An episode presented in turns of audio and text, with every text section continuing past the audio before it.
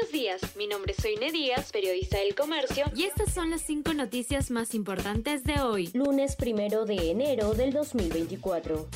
Dina Boluarte asegura que su gobierno se enfocará en impulsar la economía y luchar contra la delincuencia en 2024. En mensaje a la nación, la mandataria señaló que mantener la democracia costó mucho esfuerzo y que su gobierno trabaja para enmendar los errores cometidos. Además, señaló que se enfocará en impulsar la economía y luchar contra la criminalidad y la delincuencia este año. Rafael López Aliaga anuncia obras de infraestructura al cumplirse el primer año de su gestión.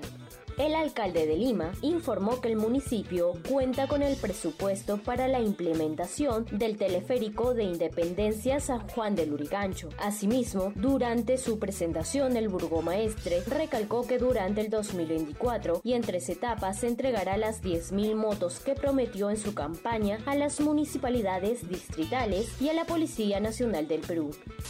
Ciudades sin drenajes. Solo en Piura, unas 700.000 personas sufren cortes de agua potable debido al colapso de desagües por falta de un sistema de drenaje pluvial. Los proyectos de implementación de este sistema en seis ciudades del norte del país están apenas en etapa de diseño y las fechas tentativas de ejecución van del 2025 al 2027. Luis Advíncula es considerado el mejor lateral derecho de América por prensa internacional. Luis Advíncula ha sabido ganarse el cariño de la afición de Boca Juniors con su entrega, goles y asistencias. Pese al mal año del club, en donde no pudieron levantar ningún título, el peruano ha salido bien parado y logró ser reconocido como el mejor lateral derecho de América por el diario uruguayo El País.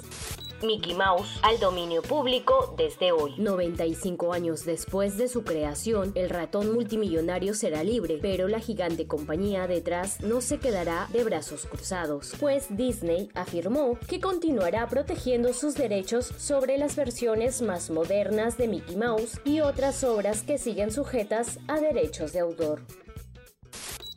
Esto fue El Comercio Podcast.